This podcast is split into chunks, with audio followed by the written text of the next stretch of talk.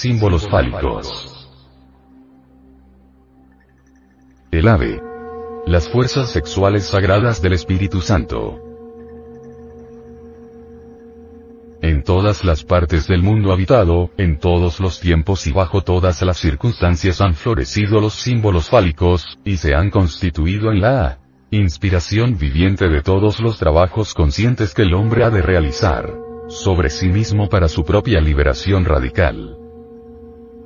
El símbolo fálico es la entrada secreta a través de la cual las inagotables enseñanzas de la sexualidad trascendental ocultas para los sentidos externos, pues ellos no tienen la capacidad de penetrar en ellas, dan vida a las manifestaciones culturales del ser auténtico. Los símbolos fálicos no se fabrican, no pueden pedirse, inventarse ni suprimirse, son producciones espontáneas de la psique, del alma, y cada símbolo lleva dentro de sí, la potencia, germen de su fuente. El símbolo fálico contiene mucha más realidad que la misma historia, puesto que, mientras esta última es una narración de sombras, de hechos temporales y transitorios, el símbolo fálico refleja verdades eternas, principios universales. Esto explica por qué encontramos conocimientos tan similares sobre temas sumamente incomprensibles para la razón subjetiva del ser humano, en lugares y épocas que, aparentemente no tienen ninguna conexión entre sí. Nos hemos preguntado si es casualidad, por ejemplo, que los mayas en sus enseñanzas presenten la cruz como un símbolo fálico, donde el palo horizontal representa el sexo femenino y el vertical el sexo masculino y que en sus jeroglíficos manifiestos que en el cruzamiento de estos dos principios eternos esté en potencia la salvación o liberación del ser humano, y que, este símbolo aparezca esparcido por todo el mundo antes que surgiera la religión cristiana. Y en algunos casos definitivamente con la figura de un hombre crucificado en ella. Así podríamos llenar páginas enteras citando similitudes de este tipo, sin embargo, lo importante es comprender que estos símbolos fálicos no se deben al azar, sino que obedecen a una causa psicológica precisa, efectiva. El símbolo fálico del ave lo encontramos en las más importantes civilizaciones. En el Egipto tenemos el ave del sol, representado por Horus como dios con cabeza de halcón. Dentro del mundo maya observamos el gavilán, que es para ellos el ave sagrada, mensajera del soplo del espíritu, el dios principal, las fuerzas del espíritu, que velan por los héroes, iniciados o seres que están eliminando el yo. Entre los mexicas tenemos a Huitzilopochtli representado por el colibrí asociado al sol. Nace de una virgen, de las plumas preciosas del espíritu, y acaba con los enemigos de su progenitora, indicando que el espíritu debe tomar las armas y combatir valientemente a los guerreros del mal y del error, el yo psicológico pluralizado. En el mito de Perseo y la Medusa tenemos a Pegaso, el caballo blanco alado, que nace inmaculado de la sangre de la Medusa. Sus alas se asocian a la ave sagrada, símbolo del espíritu, que representa a los valores del ser que surgen con la aniquilación de Medusa o el yo psicológico animal, y nos eleva a las regiones superiores o reino de los cielos. La presencia de las fuerzas sexuales del Espíritu Santo tampoco faltan en la Epopeya de Rama. Aparecen en la lucha final, con la intervención de Garuda, el divino pájaro de fuego que ahuyenta a los reptiles, al yo pluralizado, y revive, resucita, a Rama. Y se manifiesta bajo la figura de Jatayu, el buitre que se convierte en guardián de Rama y de Sita, su esposa, durante su estadía en la selva. Mundo de los perdidos.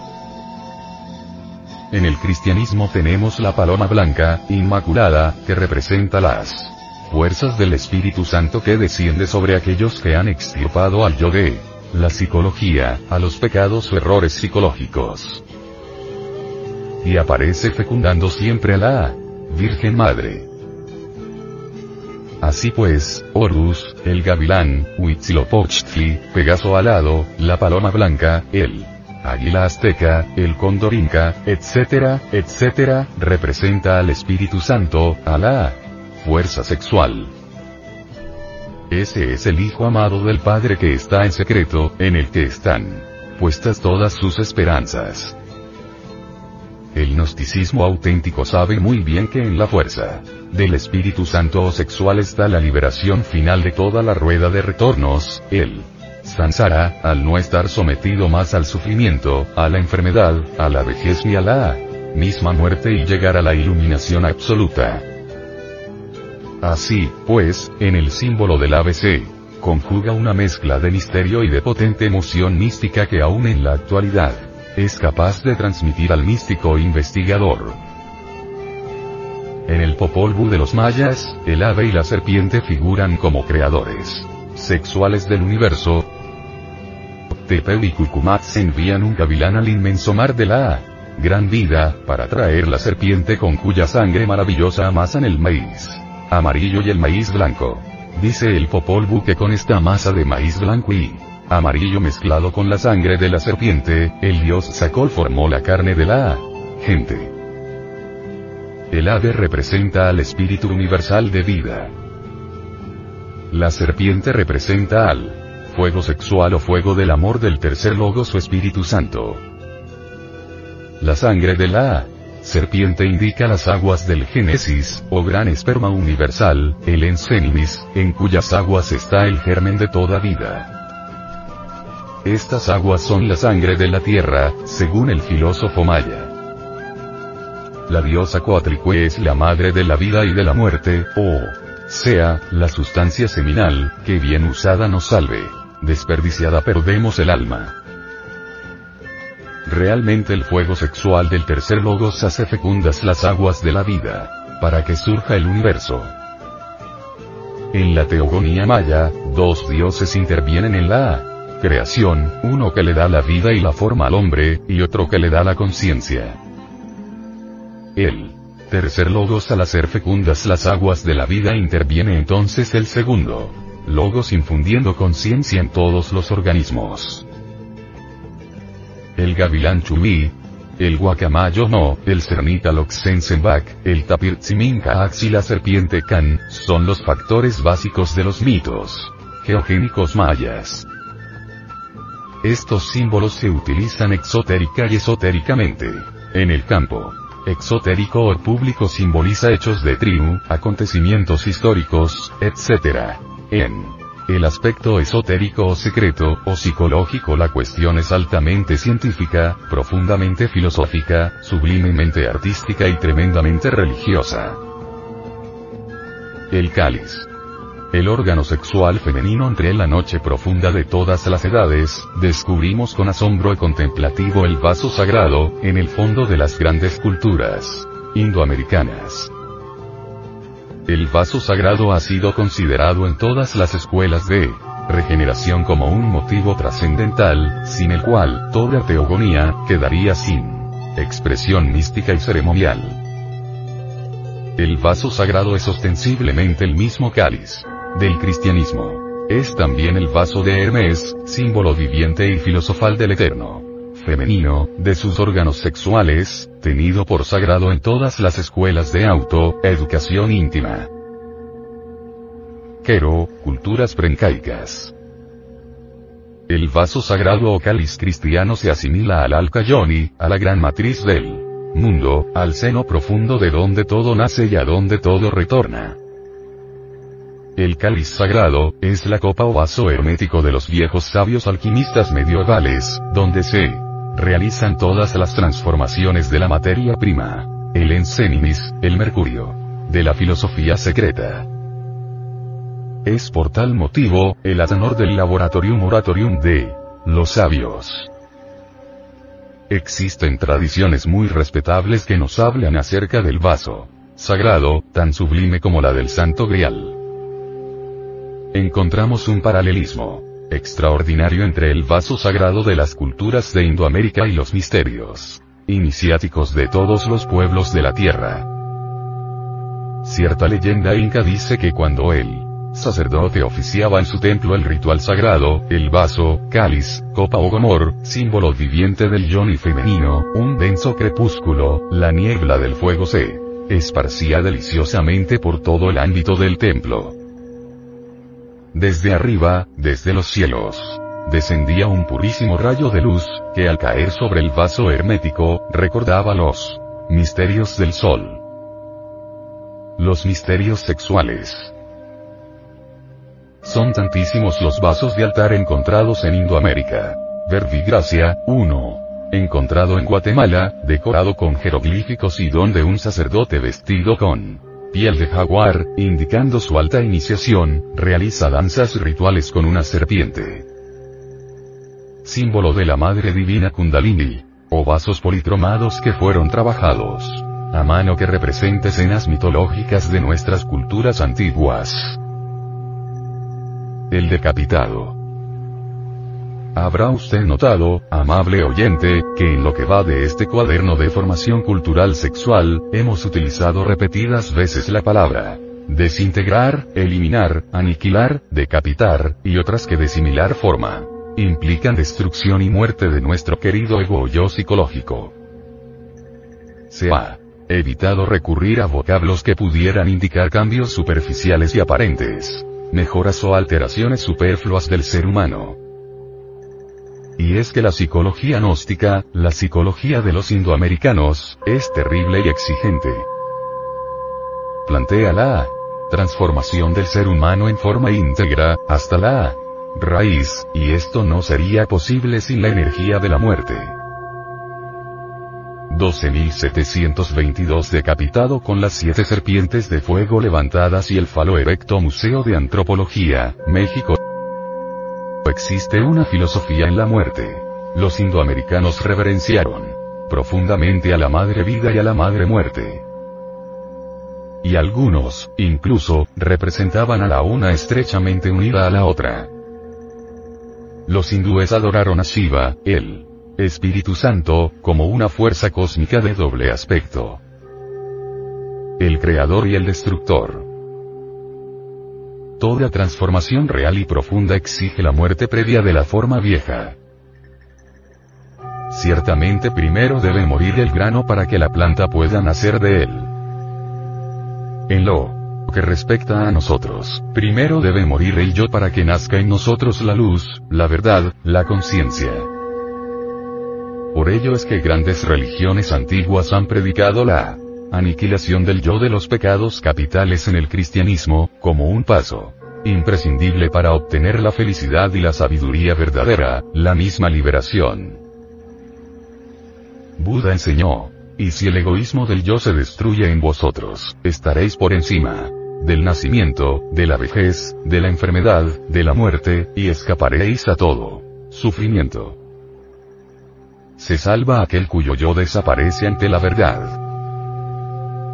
Observe que no estamos hablando de correcciones en el individuo, ni de la sujeción de su vida a algún código de conducta, ni tampoco de modificaciones en su comportamiento. Estamos hablando de profundas revoluciones internas. Hasta el momento hemos seguido el camino equivocado. Hemos querido buscar el cambio en la continuidad y en la vida mecánica. Hemos intentado reparar y decorar nuestra propia escultura psicológica, en lugar de destruirla y fundirla de nuevo, creando algo completamente distinto. En el Museo de Antropología e Historia de la Ciudad de México, Distrito Federal, se encuentra un monolito fálico que representa a un hombre decapitado. La cabeza sido reemplazada por siete serpientes que se levantan con las fauces abiertas, de las cuales salen bífidas lenguas, símbolo de la luz. El hombre tiene el falo en erección. De su columna vertebral salen rayos de luz a los cuales señala con una de sus manos. Las siete serpientes simbolizan a Quetzalcoatl, en el cristianismo el Cristo, en el Indostana Vishnu, el falo en erección, indica que las siete serpientes con bífidas lenguas son el fuego sexual del adepto, el Espíritu Santo. Hechos 2. 14, dice. Él fuego sagrado de Pentecostés, salía como lenguas de fuego por sobre las cabezas de los apóstoles. El falo en erección en forma de palma, simboliza que solo por el suprasexo se libera el hombre de todas sus abominaciones, errores psicológicos, pecados, y alcanza así la victoria, la liberación final, la salvación crística. El tigre humanizado. El tigre humanizado se convierte en una realidad concreta en toda Indoamérica. En la Amazonía colombiana, venezolana, brasileña, ecuatoriana, entre las numerosas tribus indígenas que pueblan esas espesas selvas, se rinde culto especial al jaguar o tigre americano. Esas tribus consideran al tigre, animal sagrado e intocable, hasta el lado que, interceptado uno de ellos por la presencia del felino, a pesar de encontrarse armado de arco y flechas, y en ocasiones hasta de arma de fuego, prefiere aprisionar sus perros y desandar el camino, pese a todos sus intereses, antes que atentar contra el tigre. Todas las culturas indoamericanas rinden culto al felino, como se muestra en la plancha de cobre fundido encontrada en Vicus, que recuerda ciertas expresiones de Paracas Necrópolis, en donde se destacan las cruces que expresan en antropogénesis, el trabajo con el suprasexo, símbolo viviente del cruzamiento del falo útero. En Chavín de Guantar encontramos al felino humanizado con trompeta de caracol, al cual se le suman los símbolos trascendentales de la serpiente, he ahí el felino con cuerpo de serpiente. En Indoamérica podemos ver a esta figura en sus más diversas manifestaciones. Que nos invitan a reflexionar. Tenemos el guerrero con rasgos del jaguar y el águila. Tenemos al cóndor con boca de tigre, tenemos al felino emplumado con bigotes y plumas, figurados como serpientes. Indubitablemente, el símbolo solar del jaguar puede encontrarse en el felino de Pacopampa, donde se destacan los rasgos humanos y la boca felínica.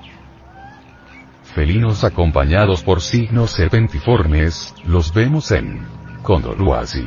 Contornos generales de felino, rasgos de serpiente y de ave, es posible verlos en el disco de oro proveniente del Choncoyape. El jaguar humanizado asume la forma del felino volador, en otro motivo iconográfico, también es posible encontrar los rasgos del felino en el obelisco de Tello la escultura de un hombre, con la cabeza, los hombros, la espalda y los muslos recubiertos por una piel de jaguar, encontrada en Atlihuayán, Morelos, México, es una maravillosa obra de arte regio que sintetiza la sabiduría olmeca. La humanización del tigre en el arte objetivo gnóstico de Indoamérica, es algo que asombra a todo místico auténtico el felino alado, el ángel atigrado, el jaguar, serpentino, etc., grabado ora en la roca viva, ora en objetos ritualísticos, ora en objetos de adornos, es algo que deja una enseñanza a la posteridad. En modo alguno. Sería posible extirpar nuestros agregados psicológicos, esos errores íntimos, lujuria, ira, codicia, envidia, gula, pereza, orgullo, en el cristianismo los demonios rojos de Set, para los egipcios. Sin el auxilio de esa partícula divina o mónada interior. Recordada por el hacha, signo del rayo, que el hombre tigre asume con entera claridad.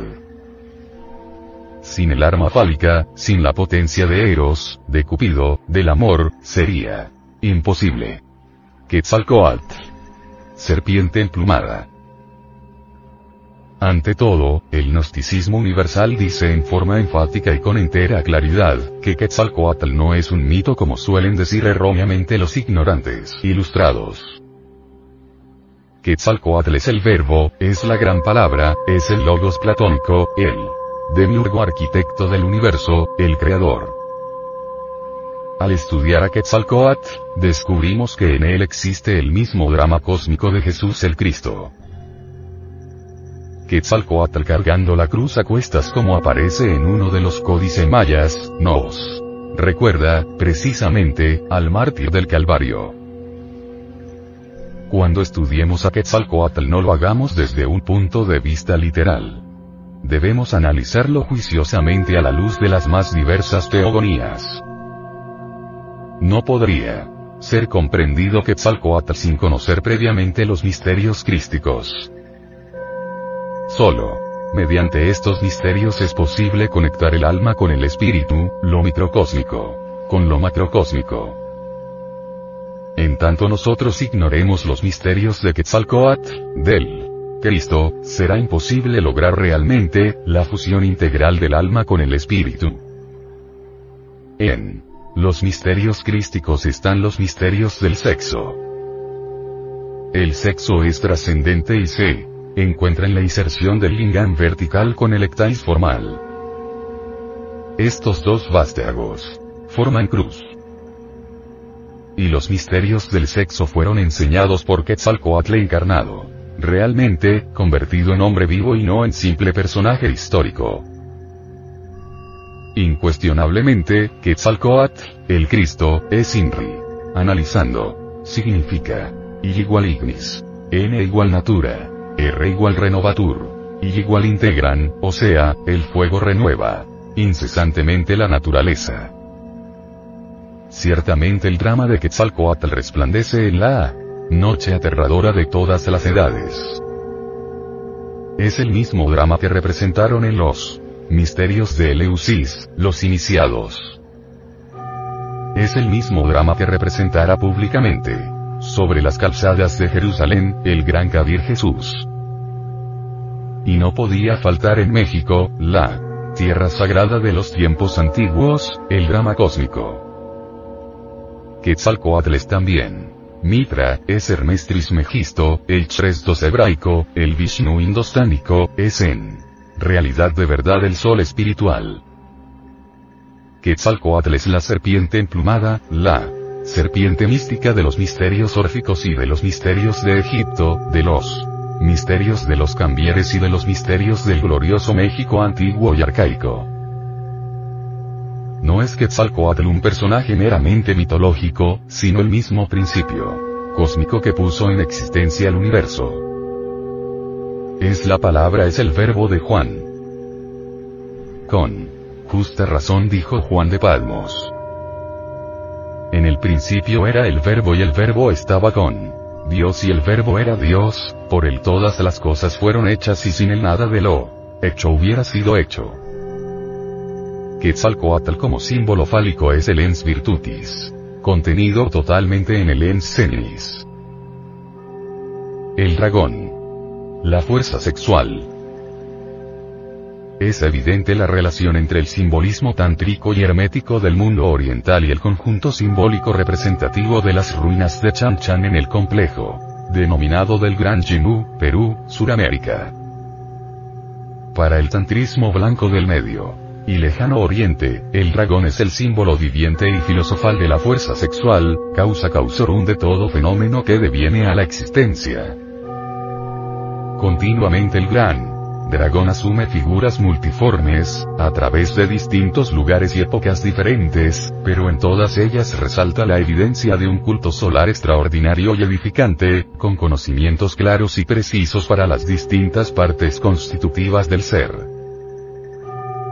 La figura del dragón no ha sido correctamente interpretada por los eruditos positivistas, considerándola como un mito representativo de las fuerzas hacia lo desconocido. Tal interpretación revela ante todo, un desconocimiento causal de la simbología del dragón. Si el dragón hubiese significado solamente algo negativo, nunca los grandes sabios orientales de la Orden Sagrada del Tíbet, lo hubieran adoptado como basamento de toda su doctrina de regeneración sexual y psíquica. La Orden del Dragón Amarillo tiene siete gemas preciosísimas relacionados con los distintos grados de la razón objetiva, que obedecen en su honda significación y vivencia a la unidad de la experiencia mística, y la percepción instintiva de las verdades cósmicas, y por tal motivo, no pueden ser enunciadas mediante la formulación de conceptos lógicos o mediante el juego convincente de los razonamientos subjetivistas del animal intelectual falsamente llamado hombre. Auténtico. Tales gemas pueden reconocerse directamente en las grandes escuelas de misterios y esto, únicamente mediante la experiencia directa, o sea, mediante el espíritu, jamás podría obtenerse mediante la lógica formal. El dragón moviéndose en el agua, en el fuego, en los aires y en la tierra, es algo que invita a la reflexión. Ostensiblemente el correlato de este conocimiento escapa siempre a los normales análisis de la lógica formal y se haya dirigido y orientado hacia el ser. Interpretable únicamente mediante la dialéctica de la conciencia. Mediante un juicioso estudio comparativo iconográfico, se puede verificar que las distintas concepciones simbólicas del dragón a través de varias edades hablan el mismo lenguaje, con todas sus cualidades y características. El dragón es un símbolo muy antiguo detectable en todas las escuelas de autoeducación íntima con bases históricas irrefutables. El dragón amarillo y solar es el símbolo viviente y filosofal de la fuerza sexual. En el Museo Británico todavía pueden verse dragones alados y con escamas. Entre los nasenios, gnósticos cristianos, el dragón es el hijo del hombre, sus siete Estrellas resplandecen en la diestra del alfa y omega del Apocalipsis de San Juan. Si observamos el motivo central de la huaca del dragón podemos verificar por sí mismo y en forma directa, la presencia de la serpiente dragón bicéfala, que muchos han identificado con el arco iris, que representa las siete gemas del dragón. Amarillo, paralelismo extraordinario que une en un todo a la China milenaria con el Perú precolombino. Bajo la ejida del dragón se funden a un tiempo, América y Extremo Oriente. El poporo en los diversos grupos étnicos de la Sierra Nevada de Santa Marta. Cuando el mama se decide iniciar a un joven, si éste quiere ser iluminado, es porque quiere tener poporo, quiere aprender la ley de los antiguos, quiere ayudar a sostener el mundo. Luego el mama cita al joven a un lugar donde deberá realizarse la ceremonia, que generalmente es cerca de la casa del mama, y va únicamente seguido por el joven al lugar acordado. Al llegar entona un canto a la Madre, Dios Madre, y pone luego en la boca del joven cuatro hojas de coca que extrae de su mochila. Cuando ha masticado estas hojas, el mama las extrae de la boca y le da otras cuatro, y así cuatro veces. Luego el mama saca de su mochila un calabacito. Con cal y palillo de madera, manufacturados ambos por el joven y entregados el día anterior al mama. Poporo Cojí. Sierra Nevada de Santa Marta. Colombia. El calabacito no tiene aún abertura y el mama le entrega los dos objetos y dice. Ahora te doy mujer. Como ya eres hombre, te doy ahora mujer. Enseguida él. Mama explica al joven el simbolismo del calabacito. Este representa el órgano sexual femenino. El palillo de madera es el pene, introducir el palillo al calabacito. Corresponde al coito. Después el mama ordena al joven perforar el calabacito con el palillo y le indica que este acto representa la refloración, que es un rito sagrado en muchas tribus indoamericanas. El joven empuja el palito contra un extremo del recipiente y produce una abertura redonda. Luego da cuatro vueltas con el palillo. Alrededor de esta abertura. Entonces el calabacito es suyo. La Sierra Nevada de Santa Marta, Colombia, es una especie de Tíbet, donde los diferentes grupos étnicos que allí habitan, adoran a la bendita naturaleza, y le rinden culto y le hacen ofrendas. Allí existe un templo donde se recibe el grado de Poporo, llamado el Templo de Socarua. Poporo Quimbaya. Con el nombre de Quimbaya se conoce una pequeña tribu del Valle del Cauca, Colombia, pero que se aplica a la extensa zona arqueológica que encierra parte de la cordillera central y del norte del departamento mencionado. Históricamente, los quimbayas se destacan por las ricas joyas de oro, las cuales, por su realismo, delicadas formas y acabados son extraordinarias. sobresale en sus cerámicas la calidad artística de sus decoraciones, por su modulación, simplicidad y alta belleza. Además de los objetos de cerámica y orfebrería, se encuentra entre la cultura quimbaya, espejos de obsidiana, hachas de piedra, cuentas de collar de cristal de roca, telas de algodón y remos de madera. El poporo quimbaya que encontramos en el Museo del Oro, del Banco de la República, en Bogotá Distrito Capital. Está construido en oro fino. Y su hallazgo se produjo en el lugar conocido como Pajarito, localizado entre los municipios de Campamento, Yarumal y Angostura, departamento de Antioquia, tiene un peso de 777,70 gramos. Significado el poporo es un grado esotérico, y fue empleado para representar la suprasexualidad. Es el símbolo viviente del yoni, que es el órgano sexual femenino. Las cuatro borlas representan la cruz de la iniciación, y esta es fálica. La conexión del falo vertical, órgano sexual masculino, con el yoni forma cruz. Es la cruz de la iniciación que nosotros debemos echar sobre nuestros hombros. Las cuatro borlas de este poporo es el santo y misterioso tetragramatón, que es el nombre sagrado del Eterno, que los hebreos representaron con cuatro letras, así. Iod igual hombre. E igual mujer. Vau igual falo fuego. E igual útero o agua. Poporo Kimbaya. Estas cuatro palabras, hombre, mujer, fuego y agua, nos llevan a la práctica de la suprasexualidad. Conexión sexual falo-útero sin eyacular el ensenimis, para levantar, como decía Moisés, la serpiente sobre la vara y llevarla al corazón, recibiendo la cruz de la iniciación en el templo de la Madre Divina Isis. Las cuatro borlas también representan los cuatro elementos físicos los cuales debemos utilizar en la alquimia sexual. Tierra, que es la sal. El fuego, que es el azufre o espíritu. El agua, que es el mercurio en cenis. Y el aire, que es el azogio o energía sexual transmutada.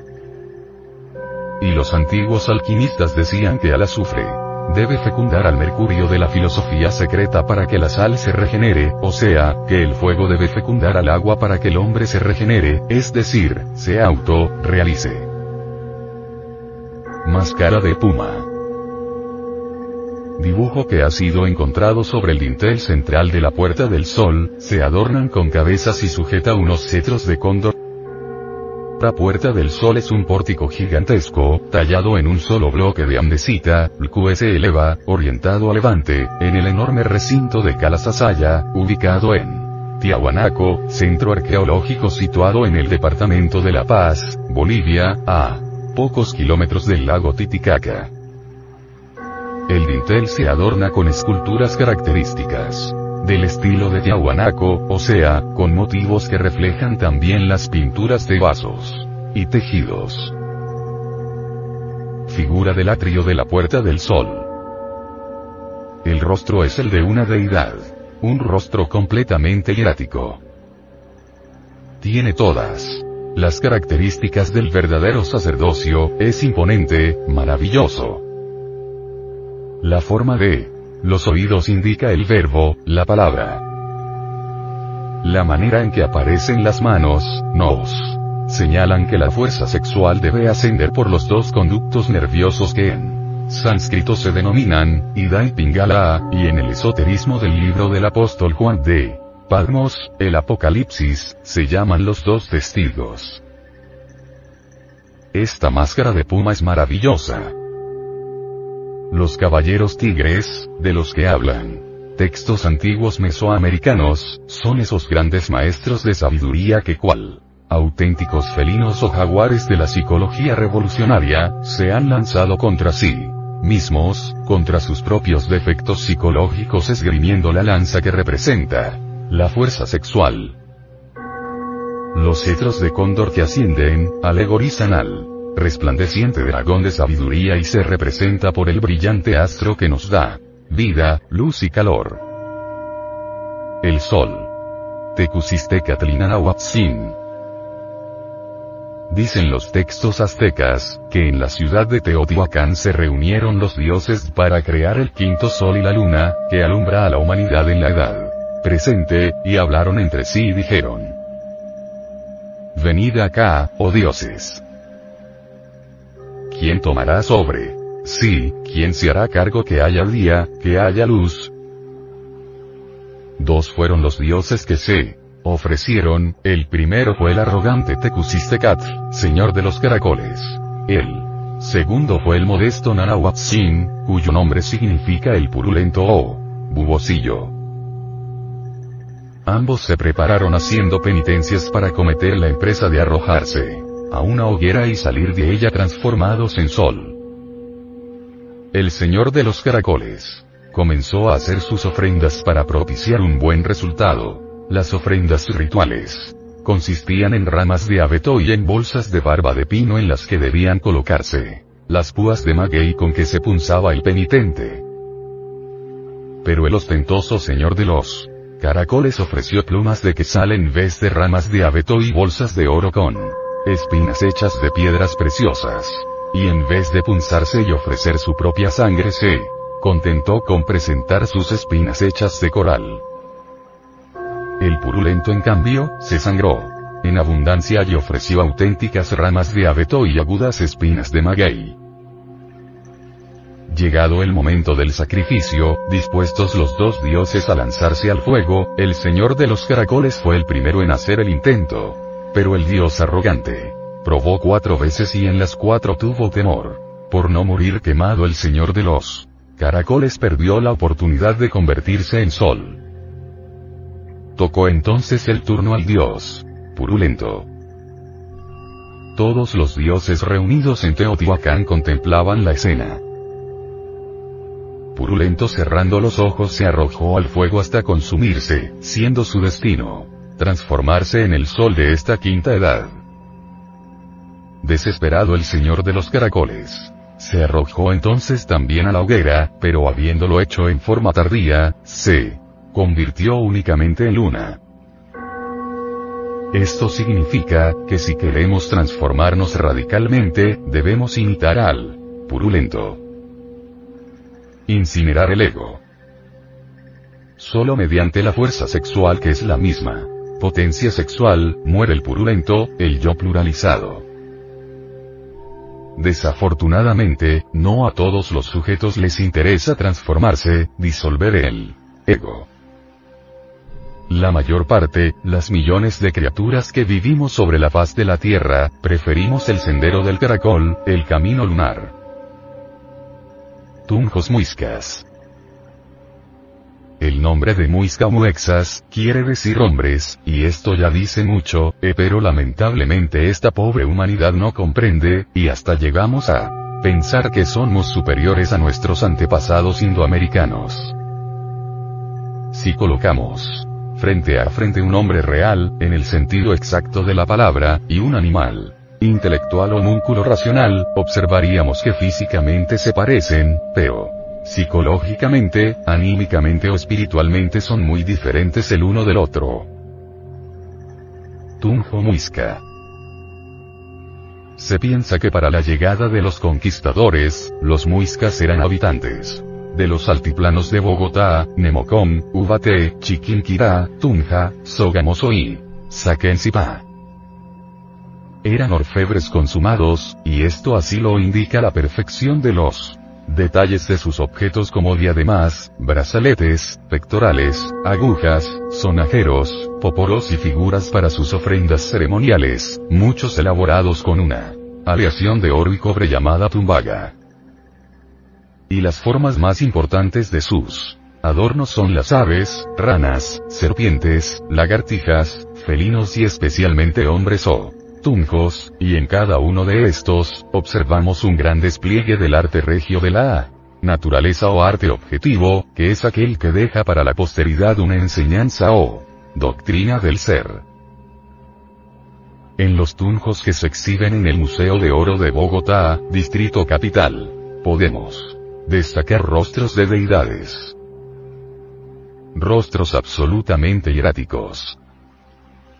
Muchos llevan mitras, indicando todas las características del verdadero sacerdocio, son imponentes, maravillosas.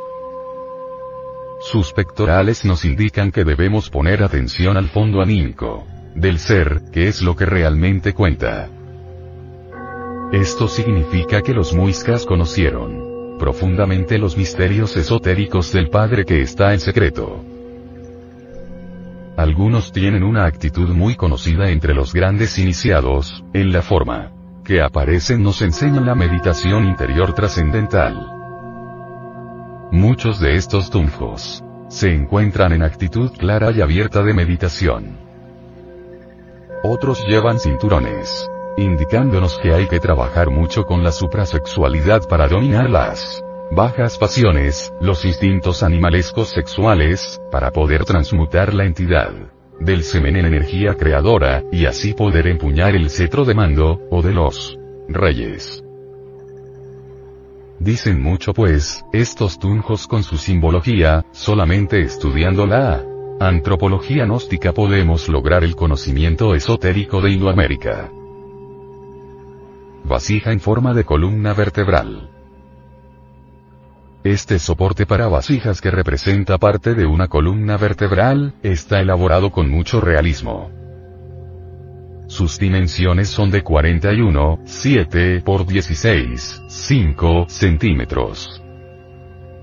Está elaborado en cerámica, y es considerado como obra de arte clásico. Fue encontrado en Zapoteca, México y hoy se exhibe en la sala 8, donde encontramos los dioses de la guerra, que pertenecen a la serie de exposiciones que el antiguo Colegio San y Delfonso ha venido presentando, desde 1992, en México, Distrito Federal.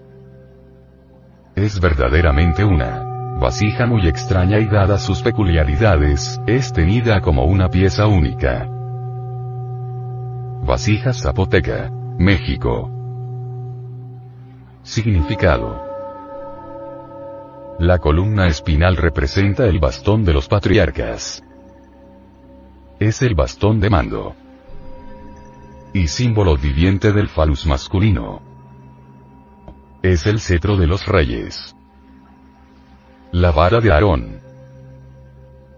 En las esculturas mayas encontramos la columna vertebral representada por el cetro. Y, entre los mayas, el cetro aparece en muy variadas posiciones, por ejemplo, lo encontramos en algunas estelas llegando hasta el cinturón, que en hebreo corresponde a Od. Jod en hebreo corresponde al mundo astral, y esto mismo es aplicado a todas las escrituras sagradas de todos los pueblos. En otras esculturas aparece el cetro como una barra tosca, pesada, con dos alas laterales que nos dan la idea del caduceo de Mercurio de los sabios. En otras palabras, las dos fuerzas o principios eternos de la creación. Masculino, femenino, Adán, Eva, etc. La barra o cetro, en sí, representa la tercera fuerza, que es la energía creadora, el enseninis, que es la fuerza que puede llevarnos a la autorrealización íntima del ser. Esta es la energía que sirve para llevar a cabo la gran obra del Padre que está en secreto. En otras esculturas mayas el cetro da también la idea de un hacha de doble filo, y esto nos hace recordar a los hermafroditas leñadores, que era una organización de andróginos perfectos o folios. Se llamaban leñadores porque con el hacha quebrantaban los árboles que tipifican nuestros errores psicológicos como la ira, el orgullo, la envidia, la inercia, la lujuria, etc. Esta es una vivísima ilustración del trabajo a realizar en uno mismo en la desintegración del ego. Resulta muy interesante que las esculturas de Copán, Honduras, tengan el cetro, la barra en el centro, mientras que en México, las esculturas tienen el cetro a los lados, o no lo tienen. El cetro en el centro, indica claramente que el poder de un hombre, en el sentido exacto de la palabra, reside en el sexo. Por eso se nos ha dicho con gran verdad, que en el semen y en la médula está nuestra liberación final. Esculturas de San Agustín. En las culturas de San Agustín encontramos dos clases de rostros principales. Humanos y felinos. Por lo general, encima de las cabezas de estas esculturas, podemos apreciar mitras. La mitra siempre ha representado a Logos, o sea, al Padre, que está en secreto, para un Jesús de Nazaret.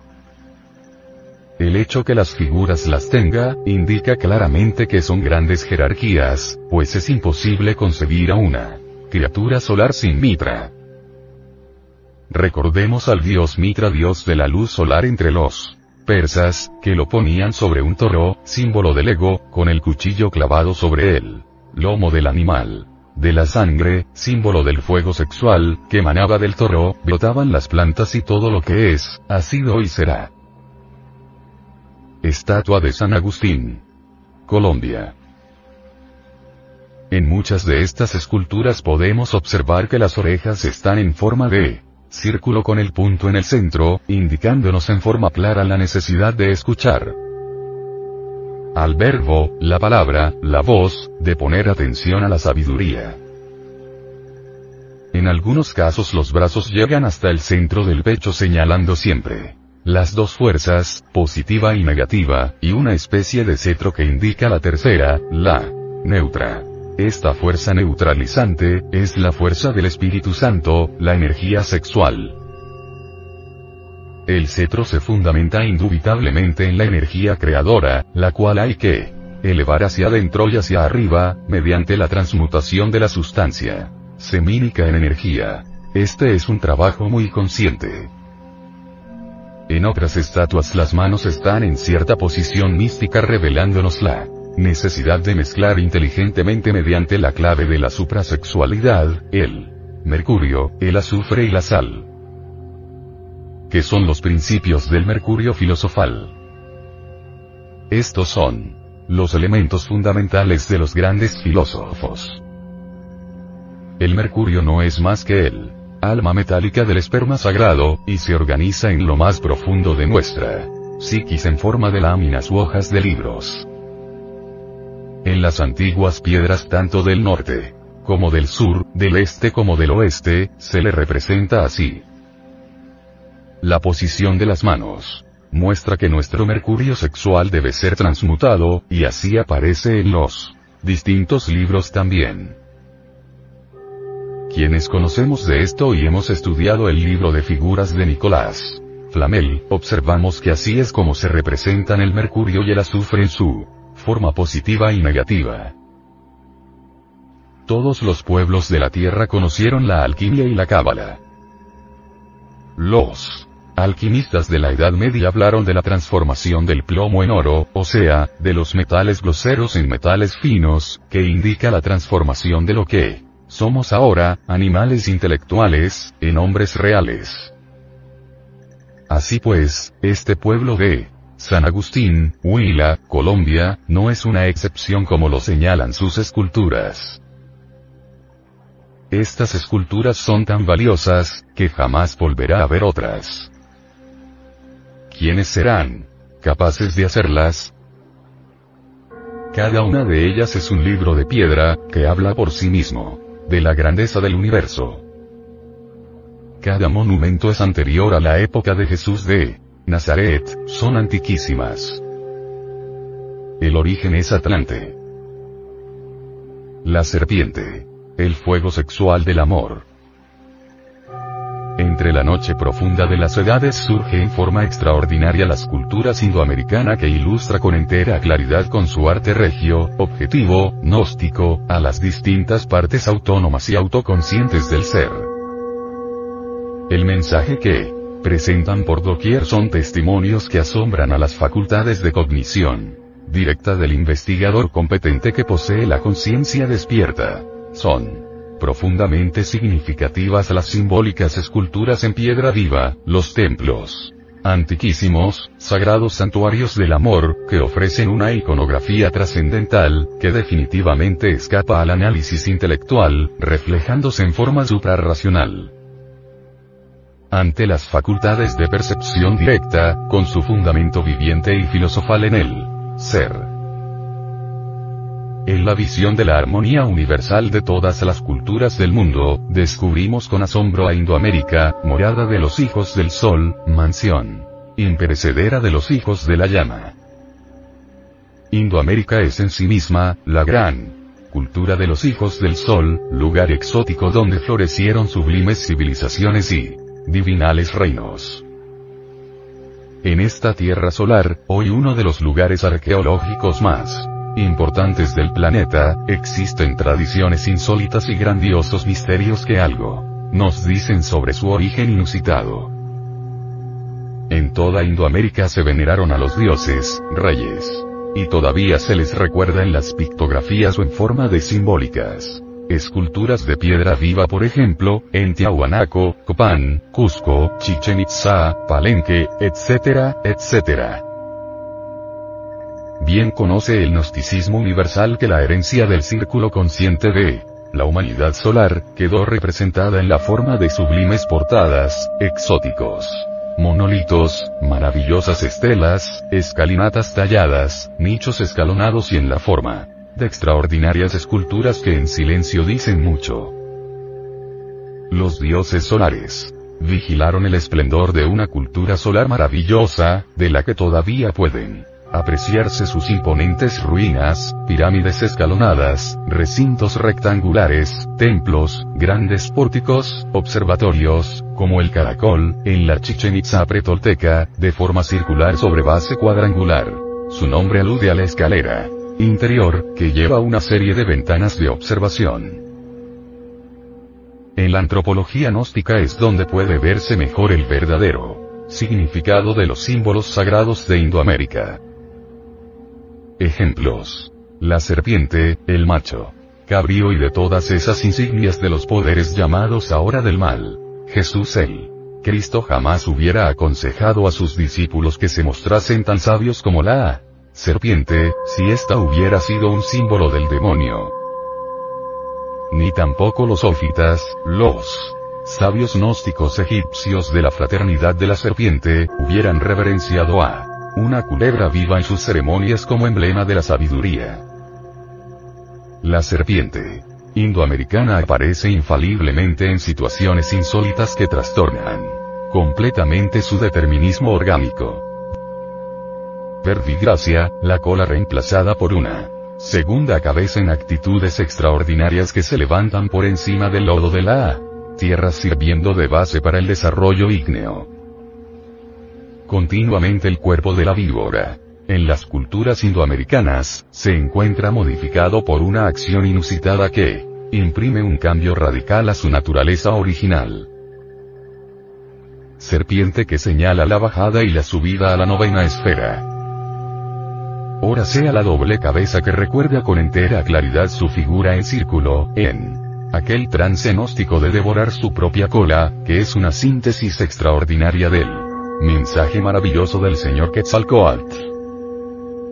Ora la posición vertical, que ilustra la idea maya y náhuatl de la víbora divina devorándose al alma y al espíritu del hombre. O, en fin, las llamas sexuales consumiendo al ego animal, aniquilándolo, reduciéndolo a cenizas. Indubitablemente, la serpiente de los grandes misterios indoamericanos es el aspecto femenino de Logos, Dios Madre, la esposa de Shiva, del Espíritu Santo. Ella es la misma Donía, Tonantzin, Rea, María, Cibeles, Otis, Der, Flora, Ramio, Paula, Aka, la Gran Madre en sánscrito. La diosa de los La, Lares o espíritus de aquí abajo. La angustiada madre de Huitzilopochtli, la acodiosa. Blanca en turco, la Minerva calcídica de los misterios iniciáticos, la Acabolsud del Templo lunar de Chichen Itza, Yucatán, etc. Todavía conservamos un eco perdido de los misterios antiguos en el crucero o planta transversal de las iglesias más gloriosas, tales como la de San Pablo en Roma, en vez de la primitiva forma de nave, la nave o arca salvadora del diluvio universal o gran catástrofe de la raza anterior a la nuestra, en la que arribaron a los actuales continentes todos los noes, quetzalcoatles, xixutros y deucaliones, y por eso también como lugar sagrado en el hogar que se llamó calcídico al corredor interior que separaba de las demás en la casa griega las habitaciones consagradas a los huéspedes, como puede verse en Vitruvio, en Procopi, de Aedificationem, en Becci, de Calcidio e Bella Cripta di Eumachia, y en los demás tratados de construcción donde se haga historia de este crucero o efectiva y simbólica tau de los deberes que la hospitalidad imponía entre los hombres. La serpiente o logos salvador inspira al hombre para que reconozca su identidad con el logos y así retorne a su propia esencia que es ese logos. En Indoamérica observamos el símbolo de la serpiente aquí, allá y acullá, y esto nos indica que los avataras indoamericanos entregaron siempre el mensaje divino de la creación y salvación del hombre. En verdad estas palabras son topialis, trilo que nos compete preservar. Así, nosotros también, para nuestros hijos, para nuestros nietos, los que tienen nuestra sangre y color, los que saldrán de nosotros, para ellos las dejamos, para que ellos, cuando ya nosotros hayamos muerto, también las guarden. Hernando Alvarado. Tesosomoc, en su crónica Mexicayot. La sociedad nahua prehispánica era serpentina, conocían la sabiduría de la serpiente.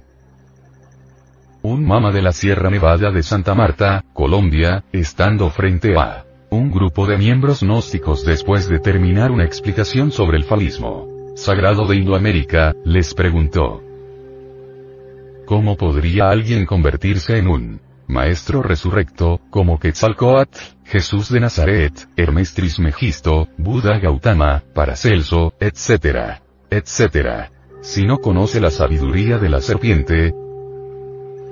En verdad, hoy comprendemos que si uno no conoce la sabiduría de la serpiente vive en tinieblas y no logra la liberación final. Serpiente comiéndose una calavera. Tula, México. Indoamérica tiene una tradición serpentina, esa es la cruda realidad de los hechos. Hay quienes dicen que en la India hay tesoros extraordinarios, no lo negamos, pero en la India secreta. Sin embargo, en México, por ejemplo, se habla más claro. En Yucatán, se encuentra un templo donde hay una serpiente de piedra en la actitud de tragarse a un hombre que lo tiene entre sus fauces. Si estudia usted cuidadosamente Chilam, Balam de Chumayel podrá evidenciar por sí mismo, el hecho claro de que no solo debe despertarse la serpiente en nuestra anatomía oculta, sino la necesidad de ser tragados por ella, si es que queremos gozar de los poderes de la serpiente. La serpiente, el fuego sexual positivo y ascendente, despierta con los principios tántricos del Tíbet, con las enseñanzas secretas de Anahuac, con el esoterismo crístico de la pistisopía, con el artificio de los alquimistas medievales. La clave es muy sencilla.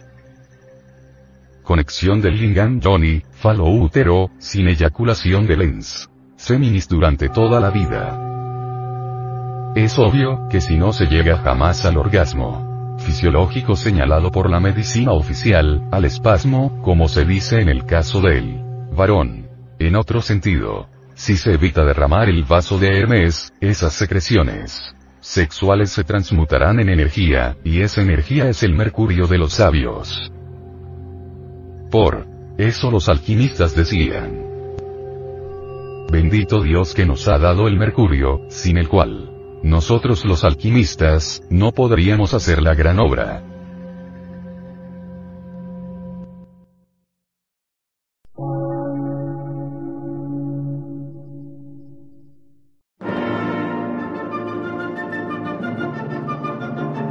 Emisora, gnóstica, transmundial. Por una nueva civilización y una nueva cultura, sobre la faz de la Tierra.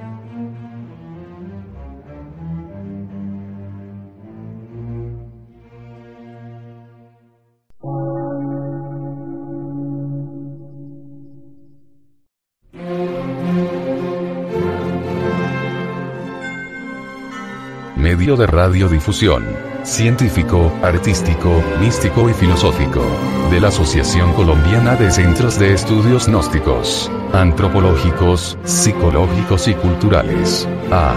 C.